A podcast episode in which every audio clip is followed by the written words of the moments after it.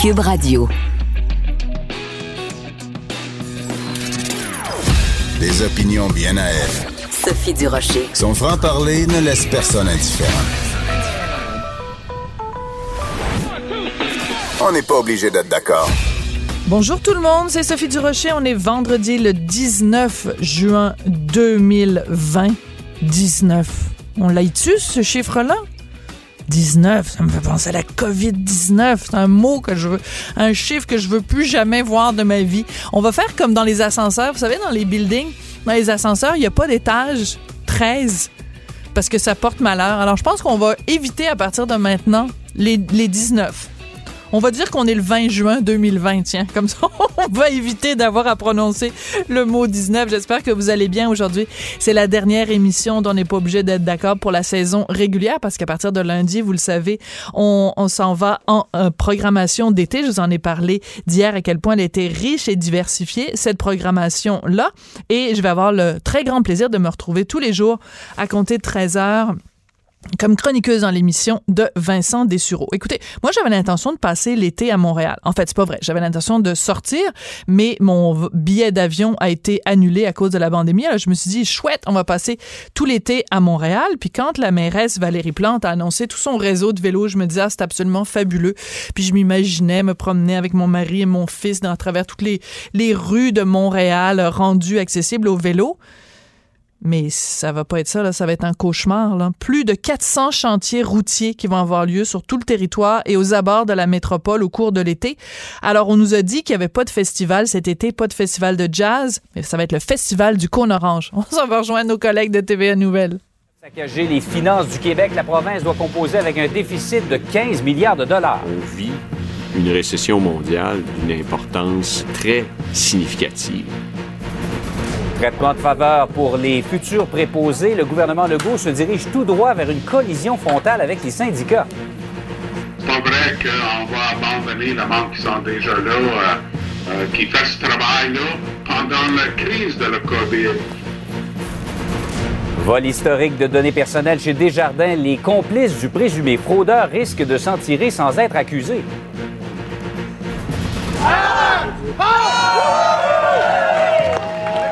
C'est parti pour le grand défi Pierre Lavoie, une formule réinventée pour respecter les conseils de santé.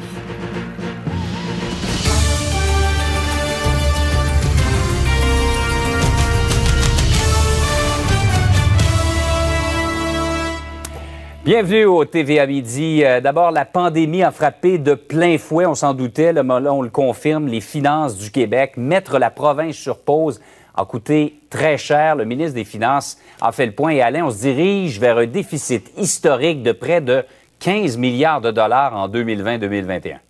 Il faut dire que le ministre des Finances nous a fait une photographie ce matin en date du 9 juin de l'état des finances publiques au Québec et un chiffre quand même assez important. Aujourd'hui, jour pour jour, ça fait 100 jours que le budget du ministre des Finances a été euh, déposé. Rappelez-vous, c'était le 10 mars. C'est un exercice qu'on doit refaire en grande partie.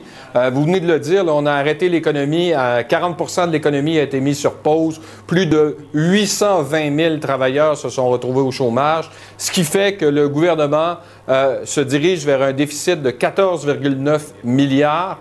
Et pour arriver justement à régler cette question, il va utiliser l'ensemble de la réserve de stabilisation. On parle de 14,9 milliards de dollars que le gouvernement avait en réserve qu'il va utiliser. Ça va quand même pousser la dette du Québec à plus de 222 euh, milliards de dollars. Euh, il y a eu énormément de dépenses reliées à la COVID, 6,6 milliards de dollars, entre autres 3,7 en santé, 1 milliard pour supporter euh, les travailleurs et les particuliers, 2 milliards de dollars pour atténuer l'impact de la pandémie particulièrement euh, chez euh, les entrepreneurs. Et au niveau des fournitures d'équipement, vous savez, à un certain moment donné, là, on disait que les réserves étaient très basses au niveau des blouses, des masques et des gants. Mais le gouvernement a prévu, entre autres, de dépenser d'ici la fin de l'année 2,3 milliards de dollars. Est-ce que cela aura un impact sur le portefeuille des Québécois?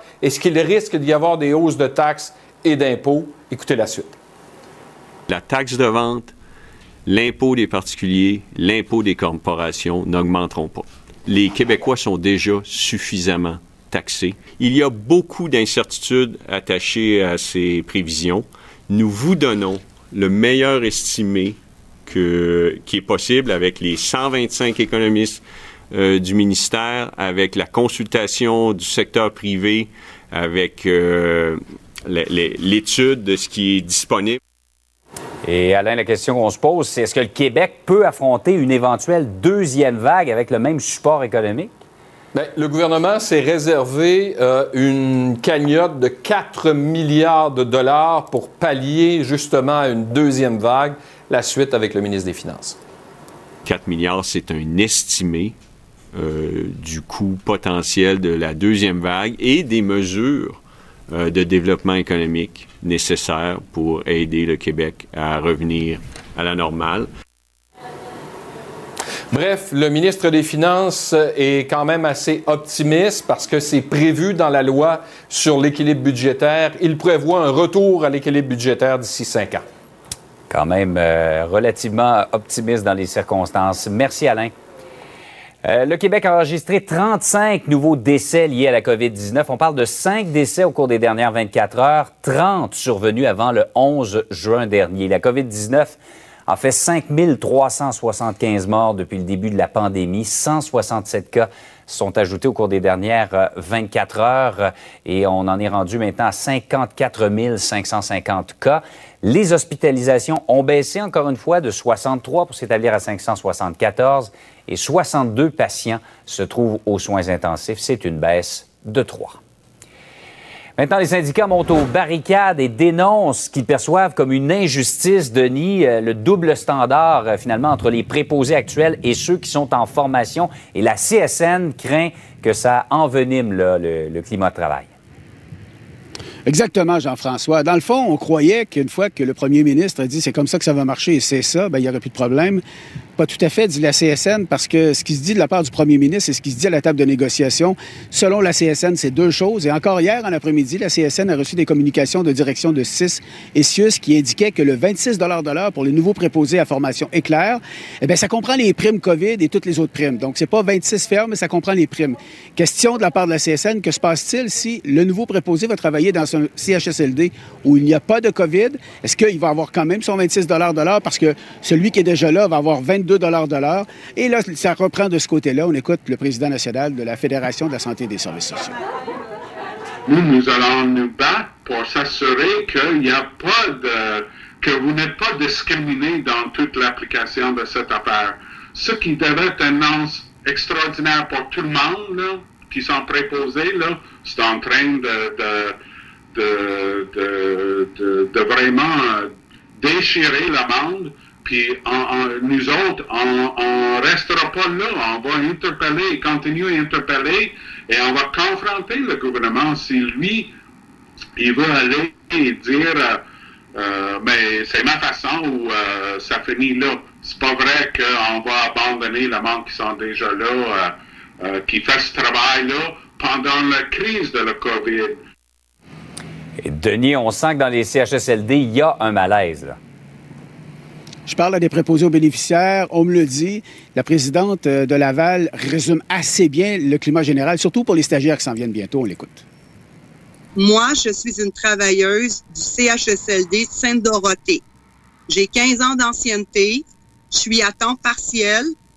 Ma gestionnaire va venir me voir. Marjolaine, tu vas être jumelée avec un nouveau préposé aux bénéficiaires le temps de son stage pour le former tout en travaillant moi-même et cette personne-là va avoir un temps complet que moi j'ai pas.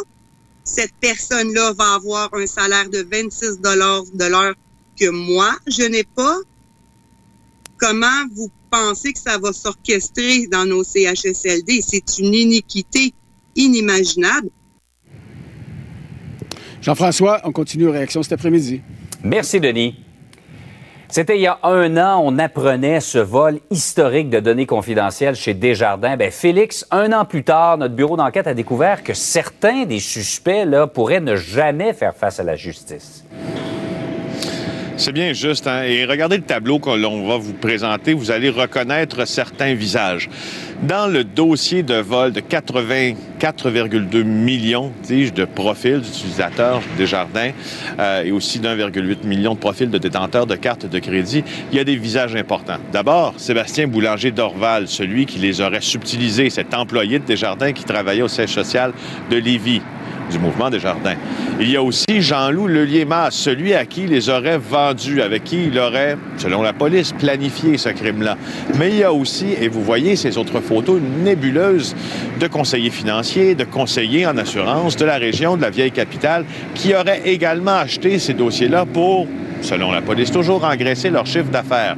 Or, après notre bureau d'enquête, le directeur des poursuites criminelles et pénales aurait commencé à faire son lit dans ce dossier-là et probablement que le simple achat des données de Desjardins ne constituerait pas un crime en soi. Ça risque d'être très difficile d'accuser ces gens-là, nous dit-on, peut-être plus facile pour les deux premiers que nous vous avons nommés, qui sont plus près de la commission du crime comme tel. Il faut savoir, Félix, que toute la preuve qui a été saisie chez certains suspects n'a pas encore fini d'être analysée. Ben, c'est juste, hein, parce qu'il y a eu plusieurs perquisitions l'automne dernier dans le dossier des jardins. Elles ont été menées, entre autres, par la Sûreté du Québec. Et ça a donné finalement lieu à, à un apport important de données informatiques très, très, très fastidieux, apprend-on, comme analyse. Et justement, celle-ci n'est pas terminée. Ça retarde donc, là, parce qu'on doit analyser un peu tout ça, euh, le, les arrestations, s'il y a arrestation à avoir. Oui, rien pour faciliter les choses. Les policiers n'ont pas encore obtenu des objets saisis chez Sébastien Boulanger d'Orval, le principal suspect? Rappelez-vous, Desjardins a fait une fameuse perquisition civile qu'on appelle une perquisition Anton Pillar. Et euh, cette perquisition-là, étant donné la règle de preuve d'une cause civile et d'un procès criminel, fait en sorte que les policiers n'ont mm. toujours pas pu mettre la main là-dessus. C'est de l'information primordiale pour la poursuite de l'enquête. Pas simple tout ça. Merci, Félix. On n'est pas obligé d'être d'accord mais on peut en parler. Sophie Durocher, on n'est pas obligé d'être d'accord. On remercie les collègues de TVA Nouvelle euh, LCN. Ben, je vous parlais tout à l'heure de ce festival du cône orange qui va y avoir euh, à Montréal. Donc, ça s'adresse euh, autant, évidemment, aux gens qui habitent ici qu'aux gens qui seraient tentés de venir de l'extérieur de, Montréal et de venir nous rendre une petite visite cet été. Le conseil qu'on vous donne et qu'on nous donne, c'est si vous devez venir en voiture, vaut mieux la garer une fois que vous allez être rendu sur l'île et utiliser les transports actifs. Ça veut dire quoi? Ça veut dire la marche, le vélo et les transports collectifs. Je suis désolée, je ne sais pas vous comment vous sentez par rapport à ça, mais moi, tant et aussi longtemps qu'on refuse à Montréal de rendre le masque obligatoire, personnellement, il est hors de question que je me présente soit dans le métro, soit dans euh, un autobus. Et il y a quelque chose que je comprends pas et ma collègue José Legault en parle elle aussi dans le journal de Montréal, journal de Québec de ce matin. Qu'est-ce que les autres ont compris que nous, on n'a pas compris? Toronto annonce le masque obligatoire dans le transport en commun dès le 2 juillet. Y a-tu quelque chose dans l'eau à Toronto qui fait qu'ils ont tout d'un coup vu la lumière puis que nous, on la voit pas, la lumière? Il y a plein de villes à travers le monde, surtout des villes qui sont euh, très touchées, puis on peut pas dire que Montréal est pas touché, hein? C'est un des endroits à travers le monde où il y a le plus de cas de gens qui sont décédés de la COVID. Alors, comment ça se fait que les, les bouts du casse-tête se mettent pas ensemble? Comment ça se fait qu'on n'est pas capable de rendre ce fameux masque obligatoire? C'est vraiment euh, la question qu'on peut se poser euh, aujourd'hui. C'est sûr que si vous me dites à Québec et à Gatineau, là non plus, le, masque est pas obligatoire. Je veux bien, mais Québec et Gatineau, il n'y a pas du tout les mêmes taux de contamination qu'il y a à Montréal. Alors, moi, quand je vois ça, vraiment, j'ai envie de pousser un gros ben voyons donc. Et d'ailleurs, on va en parler un petit peu après la pause avec euh, une spécialiste de l'anthropologie médicale. Pourquoi il y a cette réticence face au masque? Peut-être la réponse après la pause.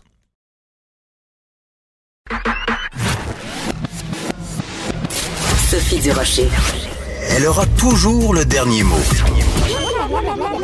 Même si vous parlez en dernier. Vous écoutez. On n'est pas obligé d'être d'accord. Alors, vous les voyez comme moi, ces publicités du gouvernement qui nous encouragent à porter le masque, mais on le rend pas obligatoire. Et vous voyez aussi, comme moi, cette publicité euh, du gouvernement, toujours, où on voit cette jeune femme euh, qui est euh, accoudée à sa machine à coudre en disant, ben, j'ai fait 52 masques jusqu'ici, puis s'il faut que j'en fasse 342 pour que ça aille bien, ben, je vais continuer à en faire. Donc, on encourage les gens à fabriquer des masques, on encourage des gens à acheter des masques, on encourage les gens à porter le masque, on le rend pas obligatoire. Et surtout, le masque est pas rentré dans nos mœurs. Comment on fait en sorte pour que ça rentre dans nos mœurs? On va en parler avec Eve Dubé. Elle est chercheure au Centre de recherche du CHU de Québec à l'Université Laval et à l'Institut national de santé publique du Québec. Bonjour, Madame Dubé, comment allez-vous? Bonjour, ça va bien? Ça va très bien. Écoutez, depuis le début, on nous dit que on peut pas rendre le masque obligatoire parce que euh, au Québec ou dans les sociétés occidentales, on n'est pas habitué. Ça fait pas partie de nos mœurs de porter le masque. Mais pourtant, à une certaine époque, on disait ah ben c'est pas dans nos mœurs de porter la ceinture quand on rentre dans notre auto. Puis aujourd'hui, ben tout le monde l'accepte cette norme-là. Comment on fait pour que euh, dans le domaine médical quelque chose devienne la norme? C'est une excellente question. Puis en fait, je pense qu'il y a une question de temps. Euh, vous l'avez soulevé. Moi, je me souviens que quand j'étais plus jeune, mon père faisait que mettre son bras dans la ceinture de sécurité sans la boucler parce qu'il voulait pas avoir de contravention. Donc, il avait pas bien compris le sens de, de, de la loi. Ouais, c'est ça. c'est bon, c'est une bonne, c'est une bonne anecdote. Puis on pourrait faire le parallèle également avec euh, l'alcool au volant. Il y a beaucoup de gens qui témoignent du fait que quand ils étaient jeunes, les, les, les mononcles et dans certains cas les ma tante, se promenait avec une bière entre les deux, deux cuisses. Aujourd'hui, quelqu'un qui ferait ça, c'est, ça nous paraît impensable. Donc, le consensus social va dans ce sens-là. Pourquoi pour le masque, c'est plus difficile? Parce que c'est tout à fait nouveau. Là. Si on se reporte au 1er mars, on n'entendait pas du tout parler du masque. Donc là, c'est normal que seulement trois mois plus tard, euh, on peut pas euh, avoir tout changé les attitudes, tout changé les perceptions. C'est pour nous, le port du masque, c'est très associé au milieu médical ou très associé au fait d'être malade. Je pense que les gens, quand ils se présentent à la clinique, qui ont des symptômes, vont pas hésiter à se mettre un masque, mais le porter quand on se considère en bonne santé pour aller faire nos courses, ben là, c'est moins évident. Oui, c'est-à-dire que si ce satané virus-là qu'on aille tous, s'il était euh, forcément symptomatique, peut-être que la, la, perception serait différente. Ce qui est, ce qui est ratoureux avec la COVID-19, c'est qu'elle est asymptomatique. Oui, c'est ça qui nous joue un tour. Tout à fait. Puis on recommande aux gens de porter le masque autant pour se protéger soi-même que pour protéger les autres, mais surtout pour protéger les autres de, de alors qu'on pourrait être malade puis dégager, transmettre des virus sans vraiment avoir de symptômes. Donc ça non plus c'est pas évident. C'est la motivation individuelle de faire quelque chose, c'est beaucoup pour les bénéfices qu'on va en tirer personnellement. Puis les, le changement que l'on souhaite instaurer arrive à un moment où est-ce que l'été est là, on, on, réouvre les commerces, on déconfine. Donc je pense que là, les gens ont plus le goût de se sentir libre et un peu libérés que de se dire ah oui, il faut que je porte le masque, c'est vrai. Il y a cette notion aussi du contexte actuel. Oui, puis en même temps, d'un point de vue très pratico-pratique, puis un point de vue de fifille, c'est que, je veux dire, on n'a pas vraiment envie de bronzer. un peu chaud. en colon, en colon, là, tu sais, comme les gens qui portent une camisole, puis euh, ils sont, sont, la moitié du bras est bronzé, puis l'autre moitié l'est pas. Bon, on n'a pas envie d'avoir un coup de soleil sur le haut du visage, puis avoir le reste du visage blême. Est-ce que ce, ce genre de, je fais des blagues, mais est-ce que vous qui êtes anthropologue médical, est-ce que ce genre de considération-là, ça peut avoir vraiment un impact? Pense que l'inconfort a beaucoup un impact. Il y a aussi tout le fait que, tu sais, comme c'est pas euh, habituel, ben les gens ont une bonne volonté, vont se procurer un masque, partent faire des courses, oublient de la porter. Bon, là, une fois qu'on est rendu dans le stationnement, bon, on se dit, euh, tant pis, euh, la plupart des gens portent pas le masque, donc moi aussi. Tu sais, c'est long avant de, de faire un, d'un nouveau comportement une norme. On peut penser aussi au tabac. Là, il y a pas si longtemps dans les restaurants, il y avait des sections fumeurs et non fumeurs. Mm-hmm. les gens fumaient un peu partout. Les gens entraient chez quelqu'un, demandaient pas la permission avant de une cigarette. C'est, quelque chose qui va être sur le long terme. Je pense que peut-être à l'automne, s'il y a de plus une deuxième vague comme on l'anticipe, probablement que ça va changer aussi les perceptions. Mais en même temps, j'aime beaucoup votre parallèle avec, le tabac et il est très juste. Par contre, euh, quand euh, quelqu'un à l'époque euh, rentrait chez nous puis demandait pas la permission pour allumer une cigarette, on n'avait pas le risque de deux semaines plus tard de mourir d'un cancer du poumon. Le, le lien de cause à effet entre le comportement problématique et un impact sur la santé était pas aussi immédiat. Alors que dans ce cas-ci, moi, ce que, j'ai de la difficulté à comprendre, c'est comment ça se fait que quelque chose qui est aussi simple et aussi peu cher et aussi facile que porter le masque, alors que le coût à payer qui peut mener jusqu'à la mort est tellement grave. Comment ça se fait qu'on que, que cette peur-là de la mort est pas suffisante pour nous faire apporter ce, euh, emporter ce comportement-là?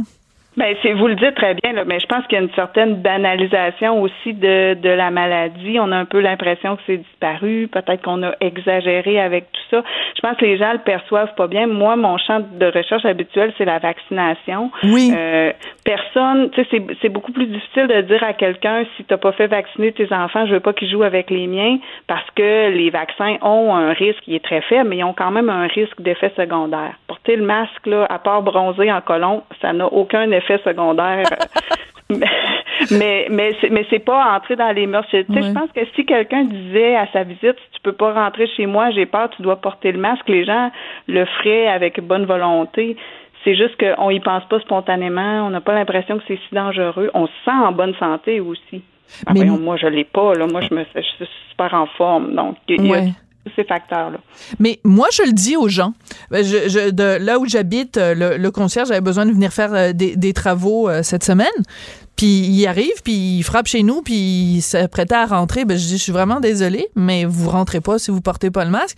Et j'ai vu dans son visage qu'il trouvait que j'étais, j'étais, j'étais tannante. Il me trouvait tannante. Mais moi, je préfère passer pour tannante que, que de me retrouver aux soins intensifs. Là.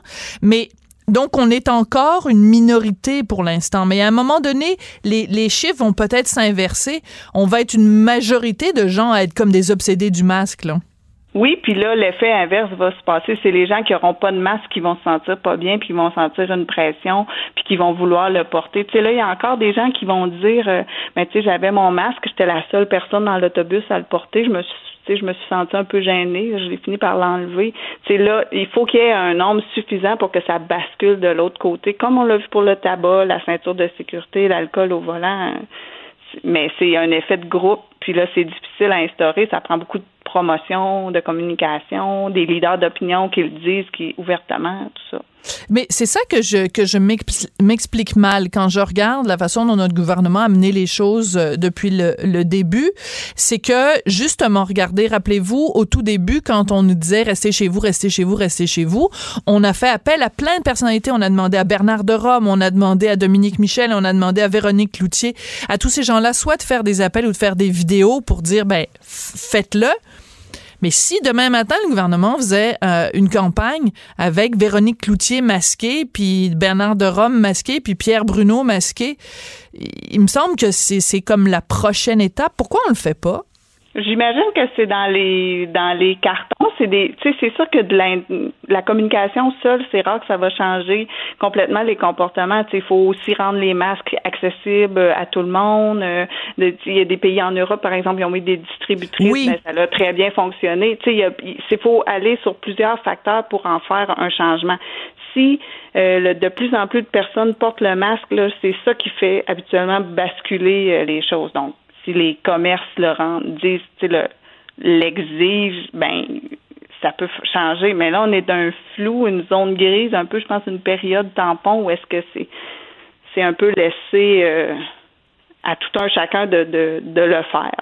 Oui, mais vous avez parlé des distributrices et je vous en remercie. Alléluia, je suis très contente parce que c'est une autre chose que je comprends pas. Je comprends pas qu'on le rende pas obligatoire, ça je pense que les auditeurs l'auront compris depuis le temps que je martèle euh, ça, mais je comprends pas pourquoi on utilise l'argument justement de dire ah ben là, tu sais, c'est parce que il y a plein de gens qui auront pas les, les moyens de se le procurer, ben donnons donnons-leur. Et ou alors des gens qui disent ah ben là c'est pas c'est pas facile de s'en procurer, t'en commandes un par la poste, ça prend des semaines avant que ça rentre, ça rentre. Mais oui, mais les endroits où il y a des distributrices sont pas plus intelligents que nous, sont pas plus. Euh, tu sais, on n'est pas des extraterrestres, là. Pourquoi nous, on n'est pas capable d'avoir des distributrices au Québec? Je pense qu'il y a eu certains enjeux de disponibilité des masques chirurgicaux, entre autres au début de la pandémie. J'imagine que la situation va s'améliorer, qu'on va en procurer plus. Euh, à ça, il y a d'autres qui répliquent, qui ont des préoccupations environnementales par rapport au fait que ce sont des masques disposables, que les gens vont peut-être les laisser dans l'environnement. Donc, à chaque argument, on dirait qu'il y a des contre-arguments qui vont jouer dans la balance, mais c'est certainement une façon très, très, très efficace parce que on peut aussi s'en être procuré puis l'oublier. Alors là, ben, tu sais, si on en peut s'en procurer un à, faible coût ou même gratuitement, c'est encore mieux. Est-ce qu'on peut faire un parallèle? Puis là, je, je, veux pas euh, faire de, d'humour grivois, là. C'est vraiment pas mon genre. Est-ce qu'on peut faire un parallèle, par exemple, avec le port du condom? Euh, quand euh, ben, pas juste le sida, mais toutes sortes de, maladies ou d'infections transmises sexuellement, il va toujours y avoir des gens qui vont dire ah moi j'ai pas besoin de ça, je suis en santé, puis euh, en way en minou, puis on n'a pas besoin de ça. Puis il y a toujours des gens qui vont dire ben moi si tu le mets pas, sors de chez nous. C'est quoi le, le comportement psychologique qui fait qu'on passe de l'un à l'autre? C'est un bon parallèle. En fait, je pense qu'il faut voir le masque comme une façon de recommencer une vie à peu près normale tout en étant protégé. au début de l'épidémie du sida, euh, les experts, euh, tu sais, la seule façon de s'en protéger, ce qu'ils recommandaient, c'était l'abstinence. Et eh boy, c'était plate, ça. ben, si, sur le long terme, ça peut fonctionner pendant un mois ou deux, mais sur le long terme, c'est pas possible. oh, un mois ou deux, je vous trouve généreuse, là. mais, tu sais, quand on a très peur d'une maladie, on se Oui, oui, je comprends. Euh, par contre, avec le condom, ben, ce qu'on dit, c'est voilà, vous avez un moyen de vous protéger, vous pouvez faire les choses que vous faisiez. Il faut aussi donner les, la perspective aux gens. On n'a peut-être pas besoin de porter un masque quand on court à 6 heures le matin tout seul dans le parc. Mais quand on va dans le métro, là, c'est important de le porter, le masque. Tu sais, c'est de, de redonner une, forme d'autonomisation, puis un sentiment de c'est ta façon de contrôler l'épidémie. C'est un geste très concret, très facile, avec aucune, aucun effet adverse qui va permettre globalement de lutter contre ce, virus-là qui va être avec nous encore euh, pour, pour plusieurs mois. Là. Oui, mon Dieu, vous avez failli dire pour plusieurs années, Madame Dubé. Je me suis retenue. Ouais, parce qu'on est déjà assez déprimé comme ça. Là, faut pas en plus en ce beau vendredi ensoleillé que vous veniez euh, pleuvoir sur notre parade là. Euh, on faisait un parallèle avec euh, avec euh, les condoms, mais en même temps, les condoms c'était pour se protéger. Pour tu sais bon, il y a mettons une tranche d'âge de gens sexuellement actifs. je veux dire le, le, le, coronavirus, c'est tout le monde qui peut qui peut en être atteint. Bon, on sait que les enfants sont évidemment beaucoup moins touchés ou s'ils l'ont, les effets seront vraiment minimes mais euh, et aussi, aussi que les personnes âgées sont extrêmement vulnérables, les personnes en surpoids, les personnes diabétiques, etc. Bon, est-ce que ça, ça devrait pas justement euh, nous motiver, c'est-à-dire, ben peut-être qu'on le fait pas pour soi, mais de se dire, ben pour protéger euh, les grands-mères et les grands-pères du Québec, euh, on, on, le porte. Ça, ça devrait pas être un, un, un élément psychologique déclencheur, ça? Qu'on voit dans les études, c'est que généralement, les gens vont être très motivés pour se protéger eux-mêmes et protéger leurs proches. Donc, si on mm. vit avec quelqu'un qui a une maladie chronique, probablement on est plus sensibilisé. Mais dès qu'on dépasse la petite bulle des gens très proches de mm. nous, cet argument-là, il, malheureusement pèse beaucoup moins dans, dans la balance ça va renforcer le fait que ceux qui le font vont sentir encore mieux de le faire, mais ça va pas être assez pour ça peut pas être l'étincelle qui va faire que si tu le portes mm. pas, là, tu vas te mettre à le porter, malheureusement. Donc, notre, euh, comment dire, notre altruisme ou notre générosité, notre empathie, notre compassion euh, s'arrête à la porte de, de la famille, mettons, ou des proches, euh, ou des proches très, très proches. Tout à fait. Ben, c'est ce que la, la, les études illustrent, entre autres, pour euh, la vaccination. Là. On, va, on va vouloir vacciner nos enfants pour les protéger eux-mêmes. Quand on dit c'est pour protéger le petit voisin qui a une maladie chronique, bon, là, l'intention diminue là, grandement. Donc, euh, mais, mais c'est pour ça que c'est intéressant de vous parler avec justement cette perspective-là anthropologique, parce que au cœur de tout ça, on aura beau avoir toutes sortes de programmes, on aura beau avoir toutes sortes de formes de coercion, coercition, euh, c'est que ça reste entre les deux oreilles. Ça reste une question de comportement. Puis on peut pas non plus avoir euh, une, une rentrer chez les gens avec une matraque pour les forcer à faire quelque chose. C'est des comportements, ça prend du temps à changer. Tout à fait. Puis comme tous les comportements, là, il y a une question de perception, d'attitude, euh, de, de valeur individuelle. Puis ça, ben, ça varie d'une personne à l'autre. Donc, euh, c'est il n'y a pas de recette là, gagnante pour dire on fait telle chose et là, tout le monde va se mettre à porter le masque. C'est un travail de longue haleine aussi. Là. C'est, c'est tout récent là, qu'on vit dans une pandémie puis qu'on on fait face à toutes ces situations-là. Là à, quel point le fait que le docteur Arruda, au début, martelait qu'il ne fallait pas porter le masque, euh, parce que c'est pas la même chose de dire on le recommande ou, euh, ou euh, faites ce que vous voulez, et de dire ben non, c'est pas une bonne idée, et surtout ça crée un faux sentiment de sécurité. À quel point ce revirement-là, quand même, à, à 180 degrés, à quel point ça a été dommageable selon vous? C'est sûr que ça l'a pu, puis là, ben, il faudra le mesurer avec des, de, la, recherche, mais c'est sûr que ça l'a pu laisser une impression chez les gens que c'est peut-être pas si efficace que, ça, là. Parce que c'était clair qu'on disait de on disait presque de pas le porter, là. Fait que c'est sûr que c'est moins bon après de là, de, soudainement, on le recommande fortement, voire on, on va le rendre obligatoire. Ben, c'est ça. Moi, je j'ai pas beaucoup d'expérience là-dedans, mais j'ai l'expérience à la maison. J'ai un enfant. Puis euh, c'est une chose qu'on apprend quand on élève un enfant, c'est tu peux pas lui dire euh, mange pas des brocolis parce que les brocolis ça sert à rien puis c'est pas bon pour la santé. À euh, mange tes brocolis sinon t'as pas le droit au dessert. C'est mon fils là, si je lui dis ça, il va dire maman tu dis n'importe quoi puis t'es es une girouette puis à partir de maintenant j'ai plus confiance en toi. Oui, tout à fait. C'est sûr que la transparence ça augmente la confiance. Puis je pense que ça, le, trio gouvernemental l'a eu euh, parce que c'est vrai que les évidences scientifiques sont pas claires parce qu'on pourra pas. Tu sais, le, la preuve béton, c'est de faire des essais randomisés puis faire des tests là dans un protocole très strict pour le port du masque. On n'a pas ces études-là parce que évidemment, ben on, on va non. C'est plus écologique. On peut pas mener ce type. Fait que la science est pas super clair. Par contre, quand on regarde au niveau écologique, c'est certain que ça a un avantage. Puis je pense que d'autres pays, entre autres les pays asiatiques, où est-ce que la proximité physique est beaucoup plus grande qu'au Québec, mais l'ont compris, ça fait longtemps. Puis le port du masque, ça fait partie de, des mœurs, des normes, des coutumes. Il n'y a personne qui s'étonne de voir quelqu'un euh, avec un masque. Tout le monde le porte. Fait que je pense que c'est vers là qu'on s'en va. Mais évidemment, ben ça va prendre quelques mois encore, je pense, avant d'en faire une norme sociale forte. Oui.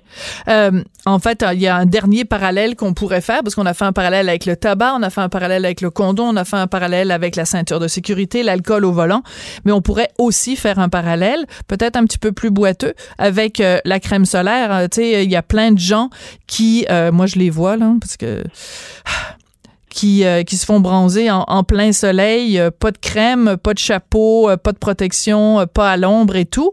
Et alors que c'est vraiment un, un, moyen tellement simple de se protéger du cancer, mais les, les normes sociales sont pas toujours pas toujours évidentes. Non, non, il fut un temps où est-ce qu'on se mettait de l'huile à bébé avec euh, des, des feuilles d'aluminium pour être encore plus bronzé, là. Puis c'était ça qui était beau.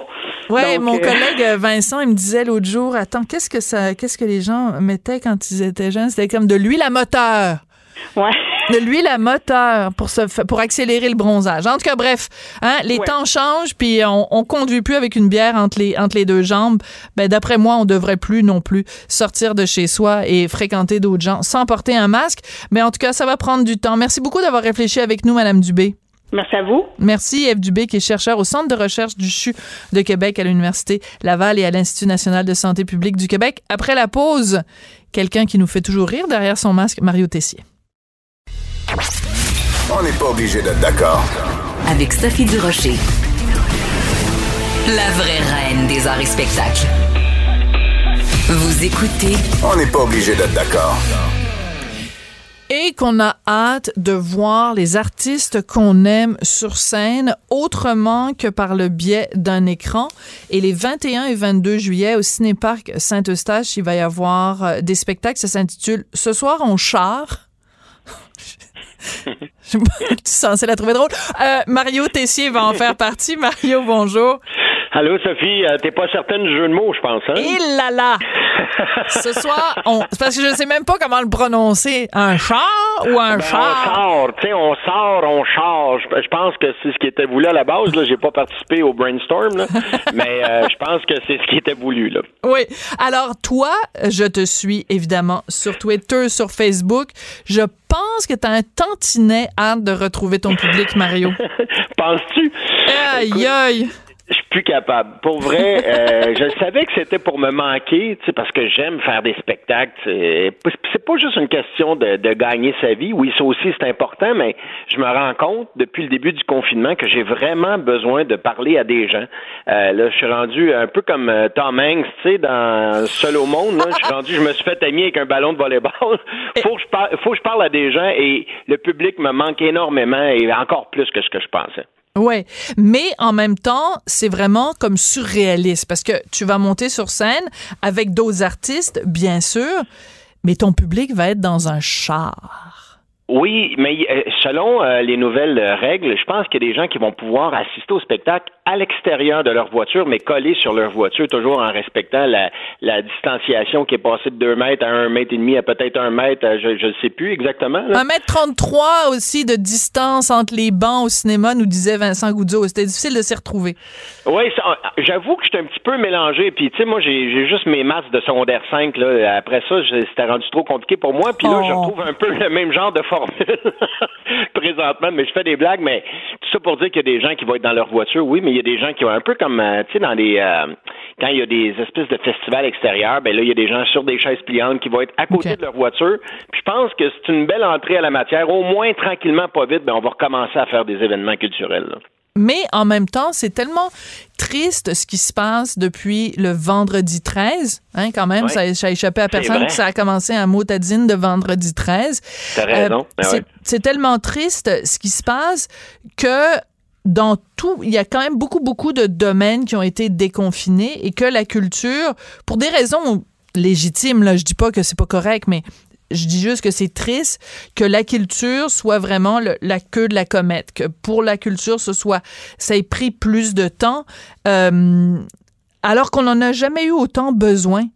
T'as tellement raison. Puis moi, moi, ce que j'aurais juste aimé, puis c'est, sûr que c'est pas évident. Là, puis je pense pas que euh, on n'est pas en train de. En tout cas, moi, je remets pas leur travail en question. Je trouve que dans les circonstances, ils ont fait un super bon travail. Puis c'est beaucoup d'annonces en même temps, mais je trouve juste que ça n'a pas été clair.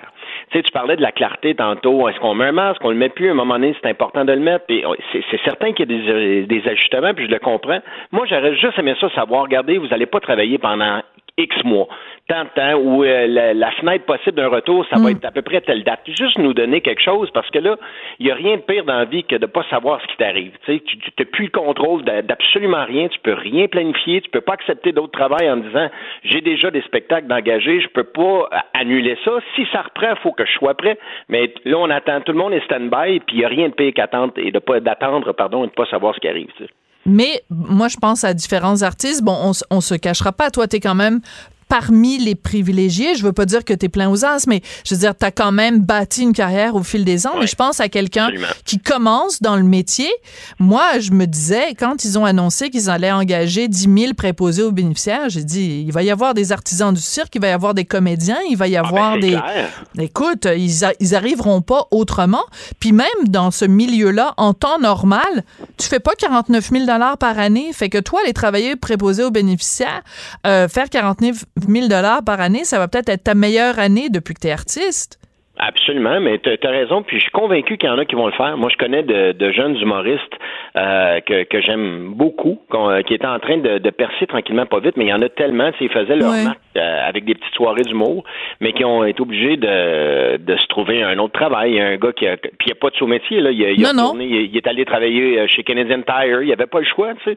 Je veux dire, il arrivait plus. Il y a une famille à faire vivre. Tout le monde a des obligations. Et là, on nous empêche de, de travailler avec raison, euh, dans une certaine mesure. Mais euh, les gens, la vie continue, là. Puis je suis convaincu qu'il y a des artistes qui étaient très prometteurs, qui malheureusement euh, vont avoir changé de vocation suite à cette pandémie-là.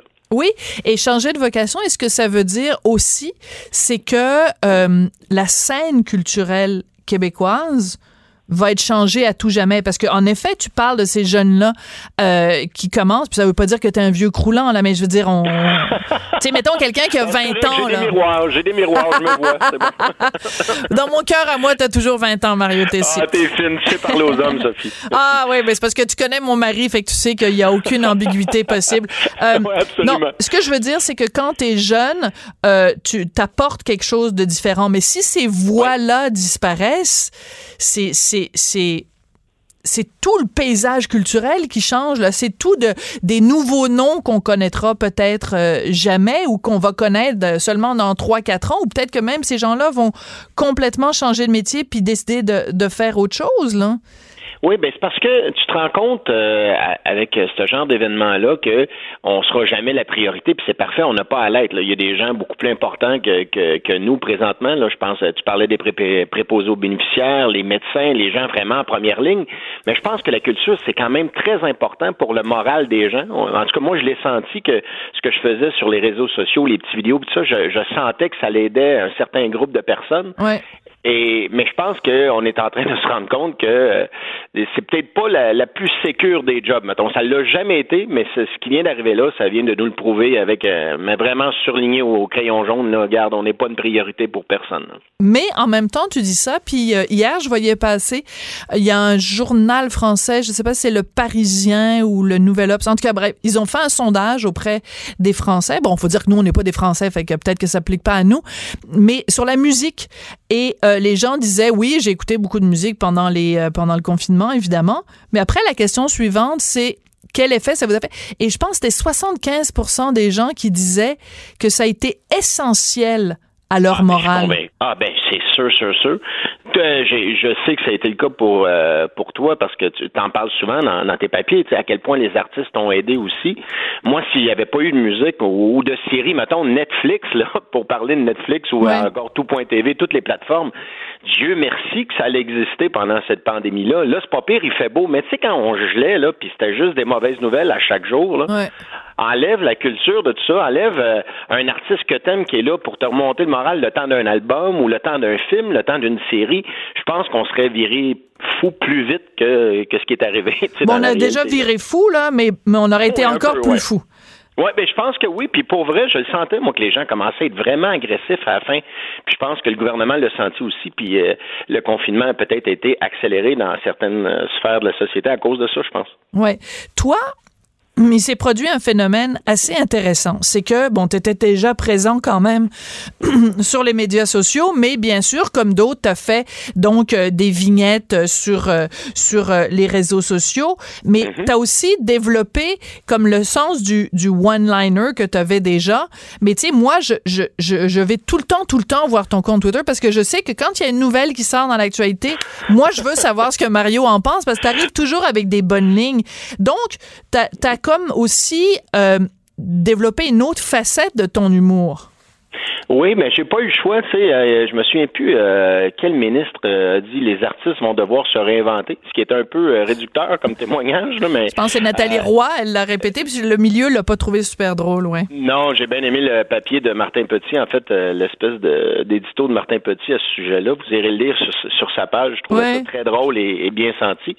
Mais oui, j'ai pas eu le choix, comme tout le monde, de m'ajuster. Tu sais, je me suis dit bon, qu'est-ce que je fais? Je pleure dans mon coin, puis je trouve que la vie est injuste, puis euh, pourquoi ça m'arrive à moi? Ou je dis bon, au contraire, ce que je sais faire dans la vie, c'est divertir les gens, puis faire des gags. C'est c'est là-dedans que je suis pas pire. Fait que j'ai dit ok, je vais me servir de cette actualité-là qui est très riche, toujours dans le même sujet, mais très riche, et je vais essayer de faire rire les gens avec euh, ce que le ridicule de certaines situations. Parce que l'humour vient toujours de quelque chose qui te tape ses nerfs, puis tu vas, tu vas peser là-dessus, mais tu vas trouver un angle comique à une nouvelle qui, à la base, euh, te faisait pas ton affaire. tu sais. Ouais, mais en même temps, je regarde. Moi, il y a des choses qui m'inquiètent, Mario. Quand je vois, par exemple, la pub de Martin Petit, de Martin Matt, pardon, Martin Matt, pour, ouais. euh, pour Maxi, où, il, y a, où il, il fait une blague sur le fait qu'on a tous pris du poids pendant les, euh, Ouais. le confinement, puis que là, il se fait traiter de grossophobe, puis c'est un vilain monsieur, puis là, il faut qu'on on enlève la pub. Je me dis, ben là, c'est parce que à quoi ça sert l'humour si ça sert pas justement à aller mettre la, une petite aiguille sur le bobo dans, dans la société. Je, ben, surtout là, je pense qu'il n'y avait aucune mauvaise intention derrière ça, parce que tout le monde a fait des gags sur le fait que, bon, ça fait trois mois qu'on prend du gin à trois heures de l'après-midi, puis qu'on ben, mange parle des pour toi, Mario Tessier. Euh, toi, c'est du blanc. Non, moi, j'attendais quatre heures. Moi, j'attendais quatre heures. tout le monde a engraissé, on s'entend. Puis je pense qu'à la base, Martin, ce qu'il a voulu faire, c'est un clin d'œil à ça. Et là, euh, ben, si tu quoi, si euh, j'avais fait partie du comité, j'aurais pu lui dire avant que ça serait arrivé. Mm, ben, c'est sûr. Parce que maintenant, tout le monde, euh, puis tu sais, c'est la les réseaux sociaux, ça a un super bon côté, mais ça a un côté plus obscur, puis ça va donner une voix à des gens qui, qui vont interpréter à ta place, parce que toi, tu n'as pas d'intention des fois quand tu écris Mm. quelque chose, mais il y a quelqu'un qui va te prêter des intentions qui sont pas les tiennes pour faire euh, beaucoup de bruit avec ça. Puis je pense que c'est ce qui est arrivé dans le cas de, de l'annonce avec Martin. Alors, écoute, on va te retrouver donc 21-22 juillet au En Cinéparc fait, Saint... moi, je suis là le 22. Ah, ben t'es là le 22. 22. Bon, Ouais, c'est alors, deux programmations différentes, mais je fais juste un petit numéro, mais au moins, ça va être un début de quelque chose. Là. ben écoute, ça fait, ça fait tellement longtemps que tu te retiens quand tu vas arriver sur scène. Ah, je vais, je vais être en feu. Écoute, je pense que je vais pleurer. Pour vrai, là, je pense que je vais pleurer de joie quand je vais voir le public. T'es sérieux, Mario? Ah ouais, oui, pas. Ben, en fait, je suis convaincu. Ben, peut-être pas parce que là, c'est 10 minutes, mais la première fois que je vais faire un spectacle, je suis à moi, là, mettons que j'ai le public à moi pendant deux heures, là, sérieusement, je pense que je vais avoir une petite émotion, puis je vais encore plus l'apprécier qu'avant, je pense. Alors, on se quitte avec euh, une de tes blagues que tu as mise euh, sur Twitter aujourd'hui. Quand une fille est sur la plage et qu'elle enlève son masque, est-ce qu'on peut dire qu'elle est topless? Ouais. Je pense qu'aujourd'hui, on est rendu là. Ouais. On est rendu là. C'est pas mal ça. Donc, euh, ben, le 21 et 22 juillet au Cinéparc Saint-Eustache, c'est ce soir en char. Et le 22, Mario Tessier va être sur scène. Merci beaucoup, Mario, puis bon été. Merci à toi aussi. Merci, bye. Bye bye. On n'est pas obligé d'être d'accord. Joignez-vous à la discussion. Appelez ou textez 187 Cube Radio. 1877 827 2346. Imaginez que vous êtes restaurateur, que vous avez donc depuis le vendredi 13 mars euh, mangé vos bas parce que vous ne pouvez pas ouvrir votre commerce. Imaginez que vous euh, venez quand même de réouvrir ou que vous pensez à rouvrir et que euh, ben, il y a toutes sortes de mesures qui coûtent extrêmement cher, plexiglas, visière, gants, désinfection, mais qu'en plus la rue où vous êtes situé, il y a des travaux puis que vous pourrez pas avoir de terrasse. C'est vraiment le bout du bout et c'est pour ça que Vianney Godbout, qui est propriétaire du restaurant Chasse-Galerie sur la rue Saint-Denis à Montréal, euh, est en faveur d'une pétition à la ville de Montréal pour leur dire, hey, s'il vous plaît, donnez-vous, donnez-nous une petite pause, au moins aidez-nous. Vianney Godbout est au bout de la ligne. Bonjour Vianney, comment allez-vous? Ben, ça, va très bien dans les circonstances, Sophie. Euh, comme on dit, dans, dans le chaos naissent les étoiles. Donc, Et Boboy, je vous trouve optimiste parce que moi, quand j'ai pris connaissance de ce dossier-là, je me disais, oh mon Dieu, c'est comme un, un coup de massue après avoir reçu un, un coup de, de- de bâton de baseball. Expliquez-nous, c'est quoi la situation sur la rue Saint-Denis? ben, en fait, je suis optimiste parce que je pense que c'est tellement ridicule. Je peux pas croire que ça va réellement arriver. En fait, euh, le projet de rêve était une promesse. Le, le- le réseau vélo, en fait, de, Ouais. de Plante, c'était une promesse électorale. Donc, euh, je tiens quand même à mentionner que les commerçants, pour la majorité, je peux pas parler au nom de tous, mais on n'est pas contre les vélos, on n'est pas contre le réseau, mais je vais, je vais vous résumer vite fait. Ils ils avaient sorti un guide questions et réponses à propos du nouvel aménagement cyclable de la rue Saint-Denis. Euh, Il y a des questions, justement. Là, je l'ai par écrit devant moi. Va-t-on retirer des places de stationnement? Sa réponse, les deux rangées actuelles de stationnement resteront disponibles, ainsi que les zones de livraison et les places pour personnes à mobilité réduite. Là, on apprend que pour le 5 juillet, là, du jour au lendemain, ben, ça n'existe plus. Ça, c'est, non, plus de stationnement. euh, Ben là. et tout. Donc, donc, on vous a menti, entre guillemets. Ben, on a menti à toute la population. là. Je veux dire, aux commerçants, nous, on souffre de ça, mais ça reste que c'est un gros mensonge. Après, euh, au niveau des travaux, on nous dit que c'était des petits travaux légers de courte durée qui n'allaient pas affecter rien. Nous, on nous a appris qu'en fait, on parlait de deux semaines par tronçon, par côté de rue. Donc, on parle de travaux de trois mois. La rue Saint-Denis, je rappelle qu'elle a été démolie, euh, non seulement physiquement, mais les commerçants, je veux dire, c'est une rue qui était grandiose, qui était si jolie, qui avait plein de beaux commerces. Il y a peu de temps, ça a été détruit par, par de la politique. Tu sais, de la politique sale, là, c'est juste ça. Euh, puis, je veux dire, là, la rue est belle. Il commence à avoir des beaux commerces.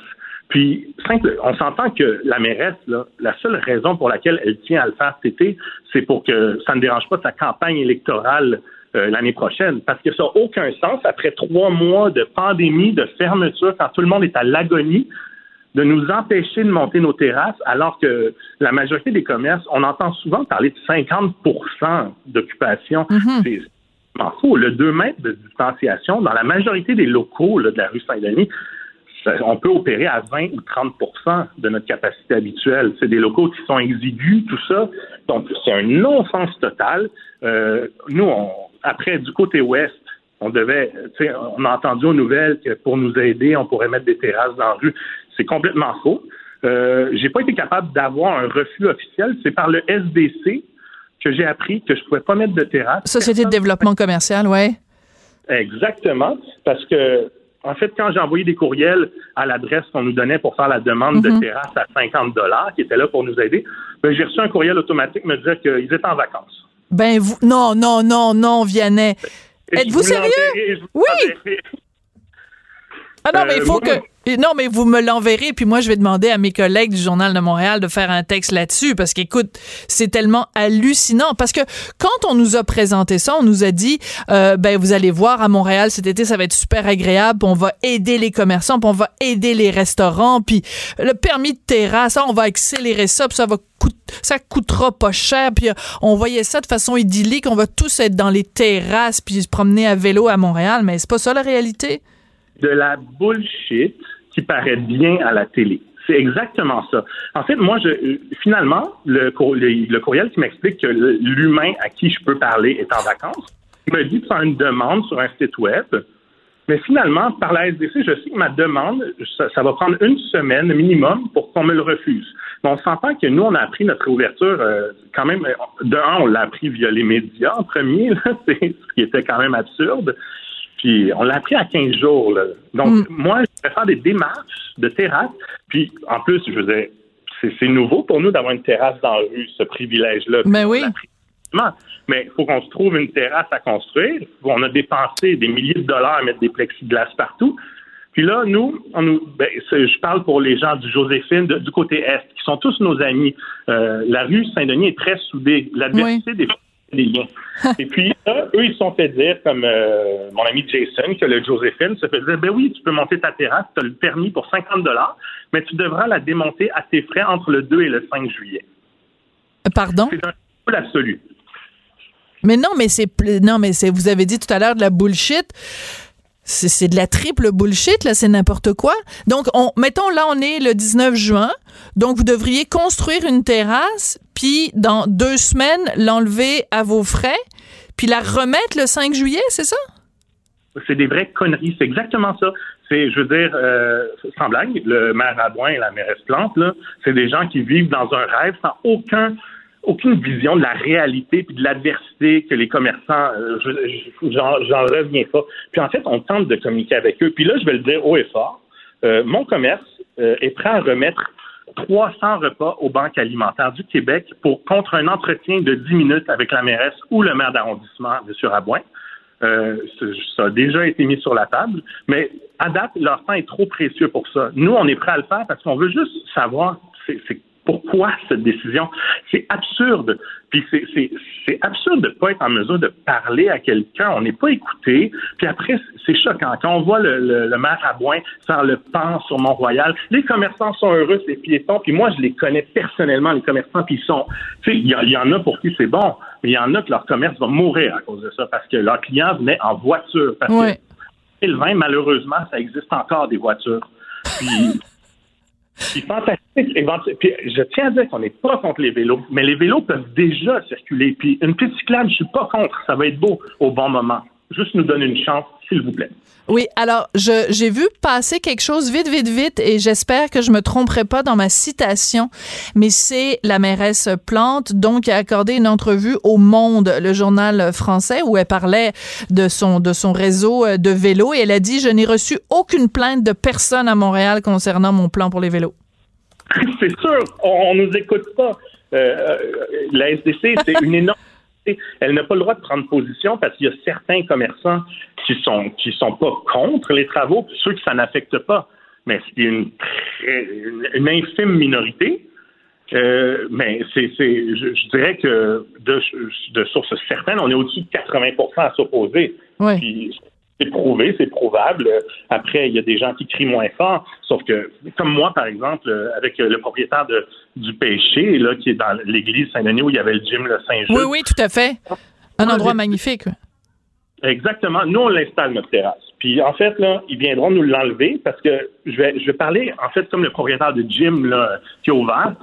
Sans blague, toutes les contraventions du monde ne font pas plus peur que de fermer mon commerce pour lequel mm. j'ai buté pendant quatre ans et demi. Puis, avec les normes de distanciation que je tiens à respecter par devoir de, devoir social, j'ai besoin de ma terrasse. Sinon, mm. ça ne fonctionne pas. Les mathématiques ne marchent pas. Euh, donc, on va l'installer, puis on verra. Puis, il faudra qu'il nous passe sur le corps pour l'enlever.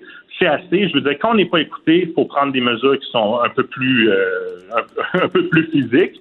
Ça va être ça. Parce que franchement, euh, on offre d'aider à la société, de donner des repas. On n'a pas de retour. De, peu importe ce qu'on fait, personne ne nous écoute. Euh, puis franchement, je trouve que c'est la pire administration euh, que j'ai jamais vue de ma vie. Là, je veux dire. Ben, c'est ça. Bon, mais je pense qu'on a compris le message. Moi, j'aime beaucoup votre offre, la 300 repas offerts aux banques alimentaires en échange d'un entretien, soit avec euh, Luc Rabouin, qui est le, maire d'arrondissement, soit avec la mairesse Valérie Plante. J'espère que votre appel va être entendu, Vianney, parce que vraiment, vous le défendez avec beaucoup euh, d'énergie. Et euh, ben, quand vous dites qu'il va falloir qu'il nous passe sur le corps, j'espère qu'on se rendra pas jusque-là. J'espère que des esprits plus sains vont reprendre le dessus. Merci beaucoup, Vianney Godbout Bonne chance pour cet été. Vianney, qui est propriétaire du restaurant Chasse-Galerie sur la rue Saint-Denis à Montréal, ça s'annonce mal. Et c'est comme ça que se termine la saison 2019-2020. Mais on va se retrouver au mois d'août pour euh, la suite des choses. Merci beaucoup à Hugo Veilleux, à la recherche, à Maude Boutet, à Frédéric Mocoul. Merci à Joanie Henry à la mise en onde. Je vous embrasse, je vous aime. on se retrouve lundi. Je vais être avec Vincent Dessureau. Ciao, ciao.